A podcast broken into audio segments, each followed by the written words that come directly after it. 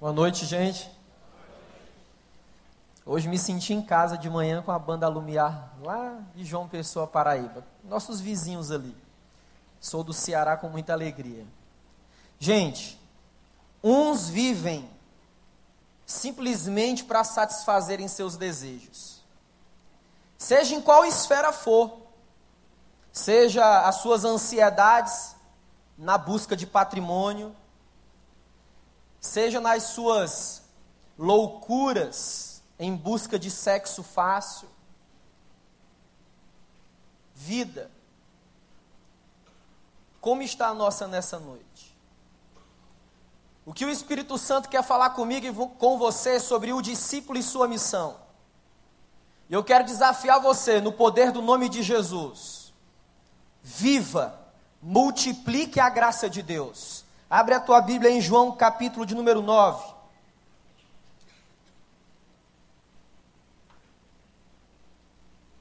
João capítulo 9, verso 35. É a história de um cego que foi curado por Jesus. E diz assim a palavra de Deus: Ouvindo Jesus que o tinham expulsado, foi ao seu encontro e lhe perguntou: Crês tu no filho do homem? Ele respondeu: Quem é, Senhor, para que eu creia? E Jesus lhes, lhes disse: Já o tens visto, e é o que fala contigo. Então afirmou ele: Creio, Senhor, e o adorou. Prosseguiu Jesus e disse: Eu vim a este mundo para juízo, a fim de os que não veem vejam, e os que não veem se tornem cegos. Alguns dentre os fariseus que estavam perto dele perguntaram-lhe: Acaso nós também somos cegos? Respondeu-lhe Jesus: Se fosseis cegos, não teriam pecado algum. Mas agora, porque dizem que vêm, a culpa está sobre vocês e que o Senhor nos abençoe. Gente, viver e multiplicar a graça de Deus é um chamado para cada um de nós. Não importa a faixa etária que você se encontra hoje.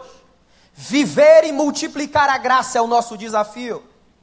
Mas o que essa história pode nos ensinar nessa noite? O que o diálogo de Jesus com o homem que havia sido curado, você vai acompanhar essa história lá no início do capítulo 9, pode nos ensinar hoje. Eu quero caminhar com você em algumas características que nós precisamos ter na nossa vida, cultivar na nossa vida, para que possamos viver e multiplicar a graça. Anota no teu coração, verso 35. Jesus soube que o haviam expulsado. Sabe qual é a primeira marca que nós precisamos ter na vida? Se quisermos multiplicar a graça de Deus, compaixão. Ora, Quantos de nós fomos privados de afeto, de amor, de misericórdia? Quantos de nós somos expulsos de ambientes que amávamos, ambientes onde nós crescíamos e fomos expulsos daquele lugar por alguma razão?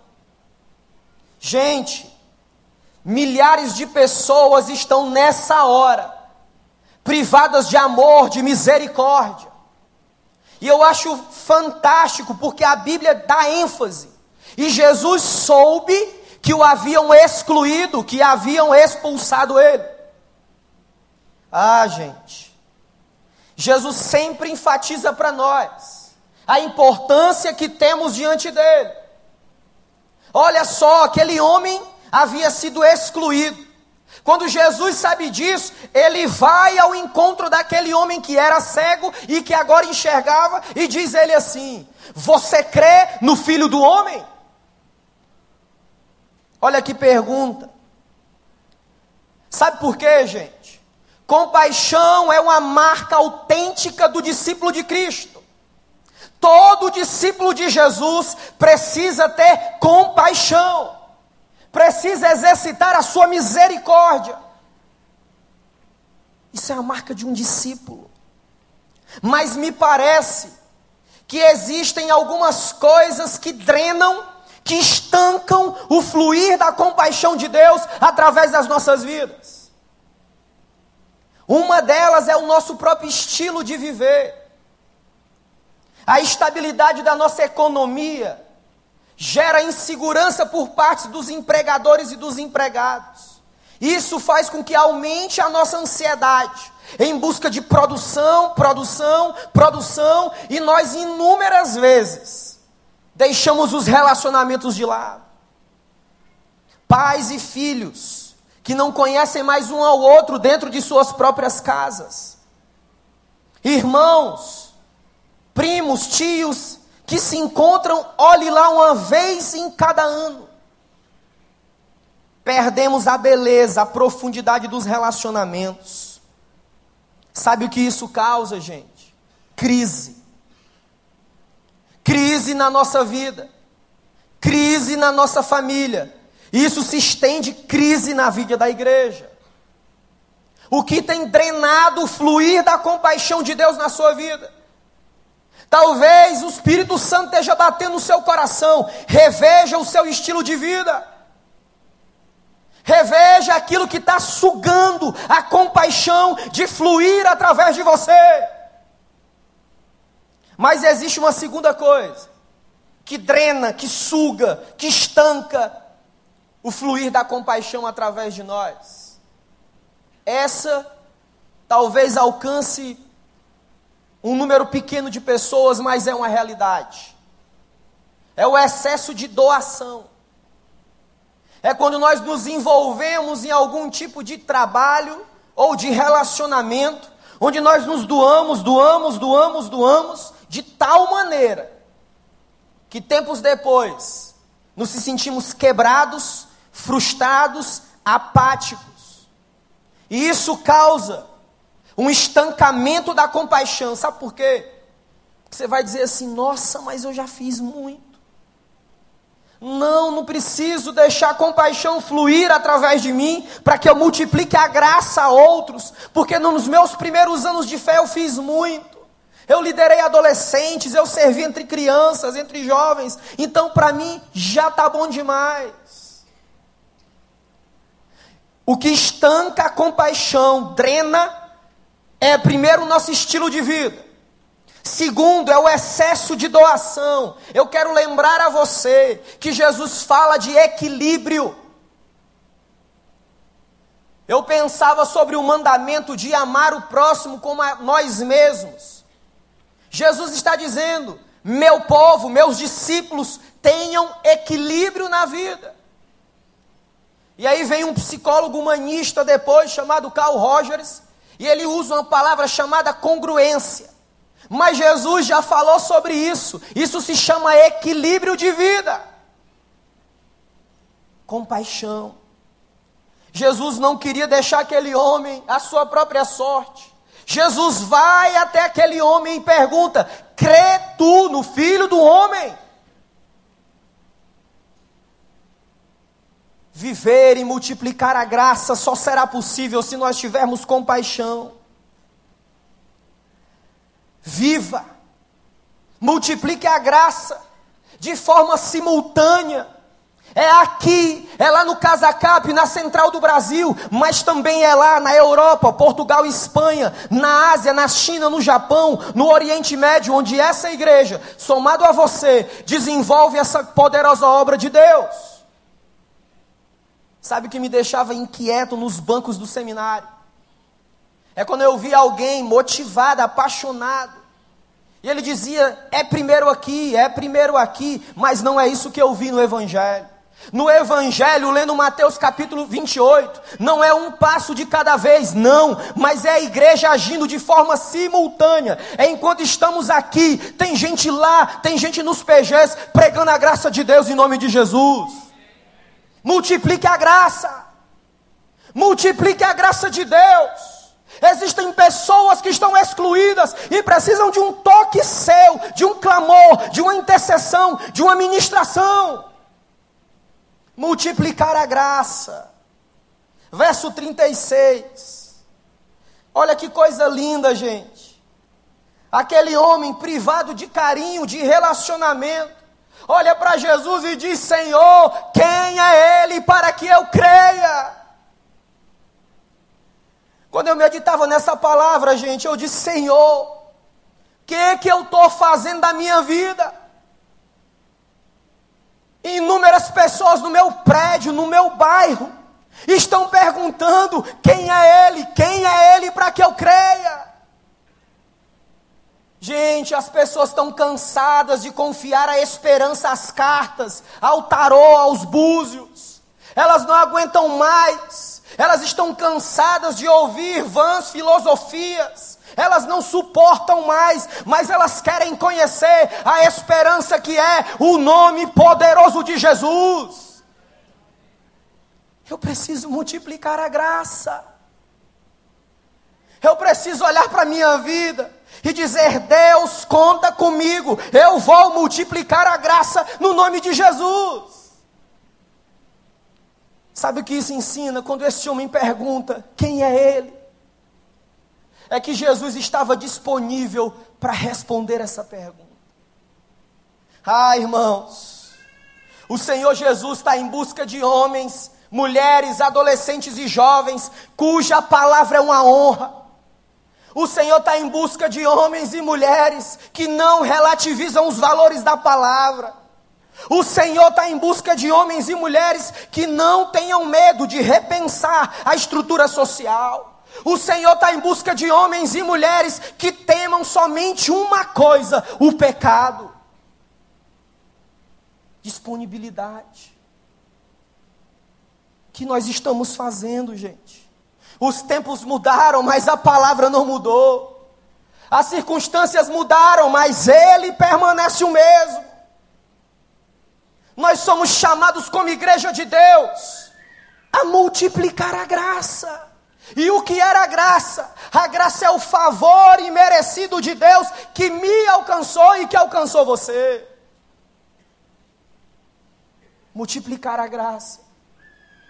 Eu vou repetir isso inúmeras vezes: multiplica a graça, multiplica a graça, multiplica a graça. Quando eu penso em homens disponíveis, eu me lembro de Abraão, eu me lembro de Moisés, eu me lembro de Isaías, Jeremias, Paulo, Ruth, Esther, homens e mulheres disponíveis para multiplicar a graça. E eu olho para a vida moderna e me lembro de homens como John Wesley, que andava mais de 20 mil quilômetros a cavalo pregando o Evangelho de Cristo. Ah, gente, eu me lembro de George Miller, quando viu as crianças nas calçadas na Inglaterra. Aquele homem foi tomado pelo Espírito Santo e construiu e edificou dezenas de, de orfanatos naquele lugar. Quando eu lembro de homens disponíveis, eu lembro de grandes homens de Deus o meu pastor, 23 anos comprometido com esse bairro. Pastor Márcio Valadão, 30 anos comprometido com Belo Horizonte. Homens que dão a sua vida em prol de uma causa. Pastor Pascoal, quase 30 anos em Curitiba, multiplicando a graça de Deus. E o Senhor está me chamando, está chamando você. Seja disponível. Disponibilidade é o que precisamos. Como esquecer, irmãos? Quando recentemente tive no morro Dona Marta, em Botafogo, e eu ouvi aquela mulher de Deus, irmã Edmé, dizer: Pastor, eu estou nessa luta há 23 anos. E eu disse: Irmã, e aí, o que, que a irmã espera? Disse: Pastor, eu só saio desse lugar carregada num caixão para a glória de Deus. Gente comprometida com o Senhor, gente disponível. Qual a sua disponibilidade de liderar um pequeno grupo? de dizer: Deus, eu vou fazer da minha casa um farol nesse bairro. Eu vou fazer da minha casa um farol nesse prédio, nesse condomínio, para multiplicar a graça de Deus. Gente, compaixão, disponibilidade. Não dá mais para suportar, gente adolescentes se jogando dos prédios na Barra da Tijuca e no Recreio dos Bandeirantes. Não dá, não dá mais. E no ano passado, num retiro de adolescentes, eu reuni todo mundo e disse: gente, é o seguinte. Se nós não abrimos um pequeno grupo lá no Rio 2, nem que tem que ser eu, eu vou lá e nós vamos abrir um pequeno grupo lá para a glória de Deus. Sabe qual foi o resultado disso? Abrimos um lá e hoje nós temos três advindos desse pequeno grupo para a glória de Jesus. Multiplicar a graça. Nós precisamos estar tomados de uma paixão, de uma paixão tremenda que vai nos mover, nos tirar da apatia para irmos multiplicar a graça. Eu lembro que uns anos atrás diziam assim, rapaz, a vontade desse aí não vai demorar muito não, é porque ele é jovem. Isso aí não vai aguentar 10 anos. Eu quero dizer para você, já passou 10 anos e eu continuo ainda apaixonado, pegando fogo para ver a glória de Deus alcançar os confins da terra. Você crê nisso? Diga amém. Diga, Senhor, eu creio. Crê, é possível, gente. É preciso compaixão, disponibilidade. Voltei os bancos da universidade e vejo o relativismo moral. Não, isso aí é assim mesmo. Bissexualidade é normal. Não, não é a luz da palavra de Deus. Deus criou o homem e mulher segundo a sua imagem e semelhança. Assim nós cremos. Ah, gente. Disponibilidade me faz lembrar uma história linda em 1727, um homem de Deus chamado Conde Zinzer, Zinzendorf, um nome difícil em alemão. Esse homem um dia juntou lá alguns crentes, e eles começaram a buscar a Deus de uma forma tão intensa. E eles disseram assim: Nós precisamos dar resposta a esse mundo. 1727. E diz aí que surgiu a sociedade dos, dos irmãos moráveis. Os anos se passaram e a influência espiritual desse grupo foi tão forte que um dia um pastor pregando, desafiando a igreja, falando o nome de vários lugares. Dois jovens sentados nos, nos, últimos bancos da igreja, se sentiram tocados pelo Espírito Santo e foram à frente e disseram: Eu quero ser resposta de Deus e disse que esses dois jovens se colocaram para a obra missionária. O pastor chamou esses jovens, acompanhou esses jovens, treinou esses jovens, ministrou na vida desses jovens. E os jovens disseram: Pastor, nós queremos ir para esse lugar. Na época era uma colônia feudal no norte da África. E o pastor disse: Mas como pode? Nesse lugar só entra escravos. E os dois irmãos de sangue disseram: Nós vamos para esse lugar. E se venderam como escravos. E diz os anais da história dos moráveis, que a igreja inteira foi para o porto se despedir deles, eles se venderam e foram como escravos. E diz que os irmãos andavam com as mãos atadas, e a igreja com lenços brancos no porto, e balançava os lenços, e eles iam andando, entrando no, no porto, no navio, e quando chegaram no navio, olharam para a igreja, a igreja, mãe chorando, amigos chorando, o pastor chorando, e um dos irmãos levantou a mão para o alto e disse: Digno é o Cordeiro de Deus, digno é o Cordeiro de Deus. E naquele lugar, dezenas de igrejas foram plantadas para ali multiplicarem a graça de Deus. Gente, nós estamos vivendo um, um tempo diferencial para a vida dessa igreja. O sopro do Espírito Santo está vindo sobre nós, levantando alguns para cumprir a missão. Falta você. Disponibilidade, verso 37 e 38. Disse Jesus: Sabe quem é esse? Você já tem visto. Sou eu que vos falo. Sabe o que a gente pode aprender aqui para multiplicar a graça? Expectativa. Jesus tinha expectativa que aquele homem abrisse a mente e o coração para o Rei da glória que estava diante dele. Isso me faz lembrar a história de um outro homem de Deus, chamado Adoniran Judson. Em 1813, aquele homem chega no país Birmania, hoje chamado Mianmar. E aquele homem e sua esposa trabalham cheios de expectativas de ver a graça de Deus se multiplicar naquele país. Passam-se 40 anos. Pouquíssimas pessoas se convertem. Um dia a esposa dele escreve numa carta, manda para os Estados Unidos. Ele era um, um missionário americano.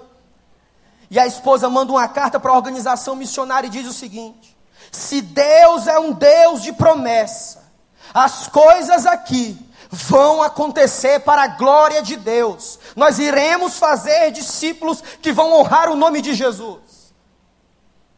A Dona Irã Judson e sua esposa morreram. E hoje existe, através da expectativa desse homem, do fluir de Deus, um número razoável de cristãos naquele país tão difícil. Quer viver e multiplicar a graça? Compaixão, disponibilidade, expectativa do que Deus pode fazer. Eu tenho dito aqui toda sexta-feira para os nossos adolescentes: o Senhor quer mais de nós. O Senhor quer nos influenciando a nossa geração e outra que vai vir. Mas nós precisamos de cada um de vocês com o coração cheio de expectativa. Fique de pé em nome de Jesus.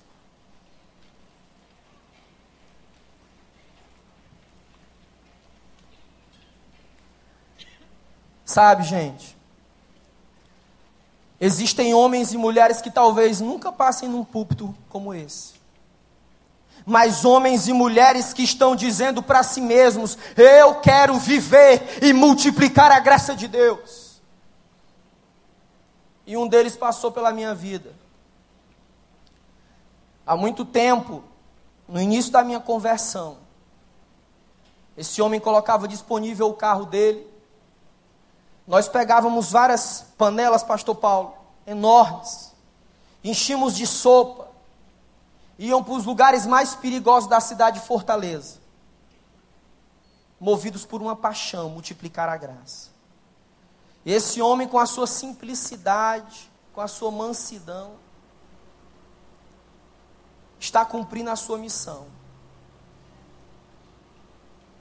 Ontem eu recebi uma ligação que esse homem que abriu a porta da casa para que o cunhado dele me discipulasse um a um, 37 anos de idade, está na UTI de um dos hospitais de Fortaleza com traumatismo craniano, sangramento em algumas regiões do cérebro. E quando eu ouvi isso, estava finalizando essa mensagem, o Senhor falou comigo multiplica a graça do Senhor. Gente, o bastão está na nossa mão. Segura com vontade. Vamos para cima. Isso não é coisa de fanático, não. Isso é coisa de quem é discípulo. É diferente. Feche teus olhos, vamos adorar o Senhor. A cruz está vazia. Vamos adorar o nome de Jesus. E eu quero perguntar para você nessa noite com a tua fronte curvada. Não olha para o teu vizinho, não. Olha para você. Se pergunta assim: Deus, eu tenho vivido de forma intencional a multiplicar a graça do Senhor. Compaixão, disponibilidade, expectativa são marcas da minha vida. Talvez você chegou e diz assim: Olha, pastor, eu quero, eu quero viver e multiplicar a graça, mas o Senhor precisa ajustar minha vida. Eu quero fazer o seguinte: quando está com os olhos fechados adorando o Senhor, Pastor Franco vai ficar do meu lado direito, Pastor Tiago vai ficar do meu lado esquerdo. Se Pastor Tiago não está aí, Pastor George vai tomar essa posição, de forma simbólica. Pode vir, irmãos, aqui. Ora, o Senhor fala: Deus, eu tenho vivido para multiplicar a graça, o favor que eu não mereço, mas que eu recebi. E você vai dizer assim: Olha, eu quero dar resposta, eu quero multiplicar a graça. Você vai sair do seu lugar no nome de Jesus, na autoridade do nome de Jesus. Nada, nenhuma amarra do diabo, nenhuma frustração do passado vai deter você. Você vai vir, vai vir aqui para o pé do pastor Franco. Do lado direito, você vai sair do seu lugar em nome de Jesus dizer: Eu quero multiplicar a graça de Deus. Mas talvez você diga assim: olha, pastor, eu quero experimentar a graça. Eu quero ser alcançado por esse Jesus. Esse Jesus que o cego disse: quem é ele para que eu creia? Eu quero experimentar. Eu quero que você saia do seu lugar e venha aqui onde o pastor Jorge está. Olha, eu quero aceitar Jesus como meu único e suficiente Salvador. Tem coragem. Sabe o que faz vergonha? Eu tenho dito: vergonha é pecar, é viver no pecado. Se você quer dizer assim, olha, eu quero experimentar a graça de Deus, tomo decisão para batismo nessa noite. Eu já frequento aqui, mas eu quero me batizar no nome do Pai, do Filho e do Espírito Santo. Vem para cá onde o pastor Jorge está. Pastor Franco vai descer perto das pessoas, pastor Jorge também. Nosso pastor vai orar no final. Sai do teu lugar em nome de Jesus. Vamos orar por essas pessoas. Vamos clamar por eles. Tem gente aqui que o Senhor conhece o coração, tem gente chorando. O Espírito Santo tocou essas pessoas. Aleluia. Deus está libertando você, Deus está convocando você para espalhar a graça de Deus. Obrigado, Senhor, por essa tarde maravilhosa na tua presença em que o Senhor mais uma vez falou ao nosso coração. Ó Deus, dê graça a essas pessoas. Aqueles que ainda não te conhecem, escreve esses nomes do livro da vida, porque conheceram hoje, Senhor, a tua maravilhosa graça. Aqueles que decidiram ser batizados para testemunho público, aqueles irmãos que estão aqui que querem espalhar essa graça, ó Deus, dê intrepidez, dê ousadia, vontade de pregar onde estiverem este evangelho maravilhoso da graça do Senhor. Recaia sobre eles a tua bênção, em nome de Jesus. Amém